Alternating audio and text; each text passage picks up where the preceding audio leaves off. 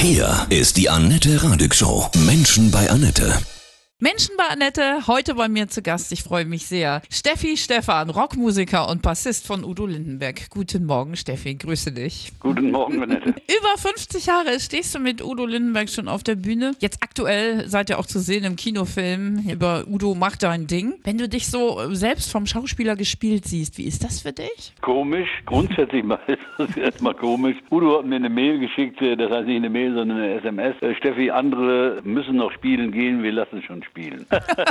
es, ist, es, ist, äh, es ist sehr witzig. Äh, Okay, man hat auf der anderen Seite Glück gehabt, man darf nicht vergessen, das ist ein Spielfilm. Und jeder Mensch hat, glaube ich, gute und schlechte Seiten und ich bin da, glaube ich, ganz gut dargestellt. bin ich ganz glücklich hier.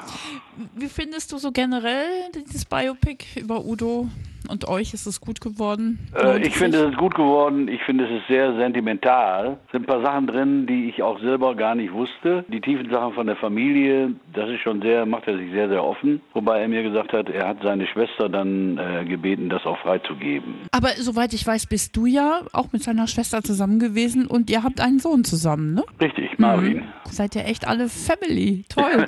ja, eine Patchwork-Family, ein Ja. bisschen durcheinander, ja, ja. Steffi, wir sprechen gleich weiter über dich und Udo. Steffi Stefan ist heute bei mir, Kultbassist von Udo Lindenberg. Über 50 Jahre spielt ihr zusammen. Ihr habt viel erlebt auf der ganzen Welt. Was war dein absolut schönstes Erlebnis mit Das Udo? schönste Erleben, ich hoffe, das kommt noch. Ja.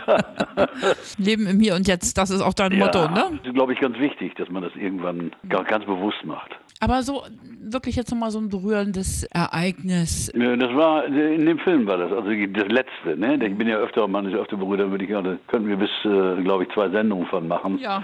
Wie oft man berührt ist, man muss sich ja nur offen machen, äh, dann wird man auch berührt. Aber äh, in dem Film war ich schon berührt, also die Geschichte mit seinem Vater, wie er dargestellt wird mit der Familie, wie die Familie mehr oder weniger vom Vater tyrannisiert wird, das wusste ich nicht, das hat mich sehr berührt. Also hat er eine schlimme Kindheit gehabt, Udo. Ja, so sieht das aus. Und deine Kindheit, hast du dich da Ah, wiedergefunden? ich war genau das Gegenteil. Ah. Genau das Gegenteil. Ich habe eine, wir kommen aus ganz armen Verhältnissen. Mein Vater als ich neun war, schon gestorben. Ich bin so ein Nachkömmling. Und Nachkömmlinge haben das große Glück, dass sie werden von allen behütet, von allen geliebt. Und das habe ich auch gekriegt von meiner Mutter. Udo, so wenn wir ihn auf der Bühne sehen oder im Fernsehen oder so, ist er wirklich so, wie er sich gibt? Ja, so ist er.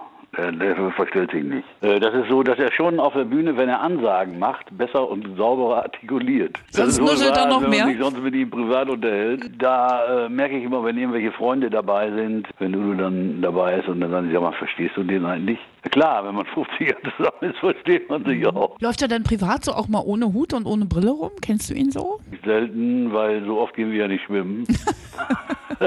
Ja. Er verkleidet sich manchmal auch. Das ist ja. ganz wichtig, um mal ein bisschen Ruhe zu haben. Obwohl, ich habe das erlebt, verkleidet in Dubai in so einer Shopping Mall. Ey, das ist doch Udo, das ist doch Udo. Und ich hätte, ich hätte froh, dass ich ihn selber erkannt habe. Nee, das ist schon, schon enorm. Also was er da für, auf der einen Seite für einen Bekanntheitsgrad hat und wahrscheinlich, ohne dass er unbedingt diese Attribute, Sonnenbrille, Hut und enge äh, schwarze Hosen anhaben muss. Okay, die schwarzen Hosen hat er natürlich immer an. Aber dass er trotzdem irgendwie erkannt wird, das wundert mich. Das ist seine Aura vielleicht, ne? Vielleicht ist das die Aura, genau. Vielleicht sehen die Leute da sowas, was man normalerweise vielleicht nie sieht. Das erste Mal ist er mir damals bei Erich Honecker Sonderzug nach Pankow aufgefallen. Ne? Da kam er das erste Mal so in mein Bewusstsein. Wie hast du die Zeit damals empfunden? Ich weiß noch, dass wir äh, uns damals natürlich immer bemüht haben, in der DDR zu spielen. Als es dann, wir haben ja gespielt im Palast der Republik, aber die Tournee haben sie abgesagt. Das war dann einfach doch zu gefährlich. Also Ich finde den Song wunderbar. Wund- Ja. Wie kann man äh, etwas kritisch durchleuchten und doch noch sehr, sehr witzig? Damit hat Udo auch Das ist ja sehr Freundschaft. Das war ja schon immer so bei ihm. Ne, er, nie der, er war ja nie der Mann mit dem großen Zeigefinger. Nee, da hat er schon die Mauer auch ein bisschen eingerissen, ne? Den Respekt vor dem Regime untergraben. Andrea Doria 73. Wie war das damals? Ja, das waren, waren, waren wilde Zeiten. Ich habe den Film sehr gut wiedergegeben. Ich hab, bin jetzt vorgestern, äh, habe ich hier äh, jemanden, ich wohne hier an so einer Fahrradstrecke, beziehungsweise Laufstrecke, gehe raus und dann spricht mich eine Frau an, sag mal Steffi, äh, ich habe den Film mir angeguckt, da habt ihr es aber ganz schön krachen lassen damals. Das waren aber nicht nur wir, sondern das war die damalige Zeit. Ne? Sex and Drugs and Rock'n'Roll war wirklich die Zeit damals. Wir werden ja nie wieder so unschuldig weiterleben können, sondern heute sind ganz andere Erkenntnisse da. Heute gibt es äh, Geschlechtskrankheiten, Viren. Geschlechtskrankheiten damals auch gegeben, aber nicht so tödliche. Es gibt eine Umwelt. Äh, damals konnte man große Autos fahren, musste nur genügend Sprit besorgen. Man hat sich darüber keine Gedanken gemacht oder man war sich dessen nicht bewusst. Diese Form von, und deswegen halte ich das für unschuldig. Wenn man das jetzt noch macht, ist man eigentlich beknackt, dann hat man die Zeiten der Zeiten nicht erkannt. Kann man auf der einen Seite dankbar sein für dieses Unwissende, was man hatte, weil äh, die Zeit war doch wesentlich unbeschwerter und ich weiß, die Zeit wird nie wiederkommen. Was ist das Tolle am Bass spielen? Bass macht Spaß. Ja, ja. Ich bin wahrscheinlich zum Bass gekommen wie 90 Prozent irgendwelcher Bandmitglieder. Vorher Gitarre gespielt, dann ist der Bassist irgendwann krank geworden.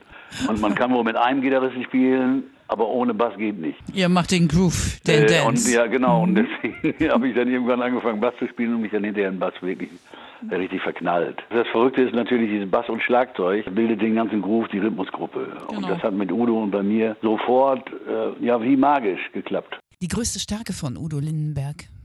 Udos größte Stärke ist die Möglichkeit, kritisiert zu werden und sich nicht zu verteidigen. Das ist immer eine von den Geschichten, die ich unsagbar bei ihm bewundere. Weil ich mich selber immer dabei erwische, wenn ich irgendjemandem von Leuten was vorstelle und die äußern die Kritik, dass ich dann in so eine Art Verteidig- Verteidigungsstellung komme. Und das bei Udo überhaupt nicht, sondern ganz im Gegenteil, der saugt jede Form von Kritik auf, sondern er nimmt das sehr, sehr wichtig, also dem Mensch das Gefühl vergibt, gibt er einem. Ah, das ist eine große Kunst, ne? Also, Das ist eine große Kunst. Ja. Ich hätte das auch sehr gerne.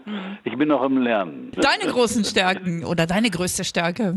Meine größte Stärke ist, glaube ich, meine letzten Endes Straightness und Verlässlichkeit, die, glaube ich, alle Leute wissen. Äh, ja, so ein Ehrenkasper, würde ich sagen. Ihr habt zusammen Musik studiert schon, ne? Und das ist leider in dem Film nicht vorgekommen. Eigentlich schade, weil das war eine ziemlich maßgebliche Geschichte, weil Udo hat mich inspiriert. Ich habe vorher eine kaufmännische Ausbildung gemacht. Ach Gott. Und da haben wir, haben wir uns kennengelernt. Ja. Äh, Wir brauchten einen Ersatztrommler. In unserer Band war der Trommler krank.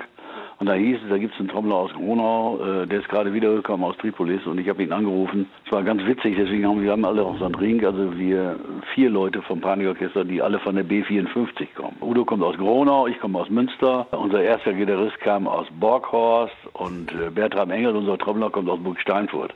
Also alles B54 und jedenfalls damals hatten wir einen Job in Ochtrup oder sowas, das ist auch B54 und haben gesagt, du kommst aus Gronau, wir kommen aus Münster und wir treffen uns da. Damals ging, brauchte man nicht groß proben, das war so Beatmusik. Ein Trommler konnte da einfach so mitspielen. Ja, und so haben wir uns kennengelernt. Und er hat mich dann davon überzeugt, dass er mich in meine Kaufmannsgewissenprüfung hatte, doch Musik zu studieren. Ich wäre doch zu was Besserem geboren als zu Teppichintapeten.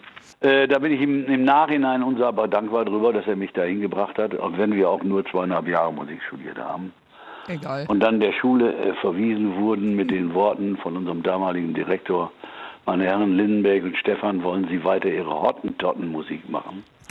Oder sich ernsthaft um Ihr Studium kümmern? Das muss man sich mal vorstellen. Ohne Worte. Das es damals noch gab. Ja. Ne? Also ich meine, das ist zum Glück ist das jetzt nicht mehr, aber man kann mal sehen, Hottentottenmusik muss man Oh. sich mal wirklich vorstellen, wörtlich. Und das war 1965. Wenn du so äh, 50 Jahre mit ihm zusammen bist, das ist ja, ist ja länger als eine Ehe.